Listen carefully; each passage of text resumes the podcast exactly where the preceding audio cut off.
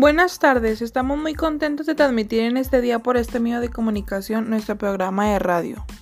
Sí, por eso queremos hablar de lo importante que es para nosotros los adolescentes hacer ejercicio y comer sano. Es muy esencial para nuestro cuerpo, crecimiento y desarrollo ejercitarnos. ¿Quieres participar con nosotros? Acompáñanos. En primer lugar, hablaremos de nuestro desarrollo.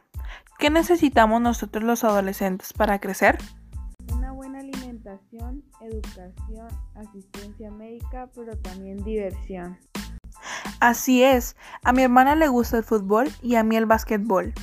También a mí, el básquetbol me encanta. ¿Y a ustedes qué les gusta?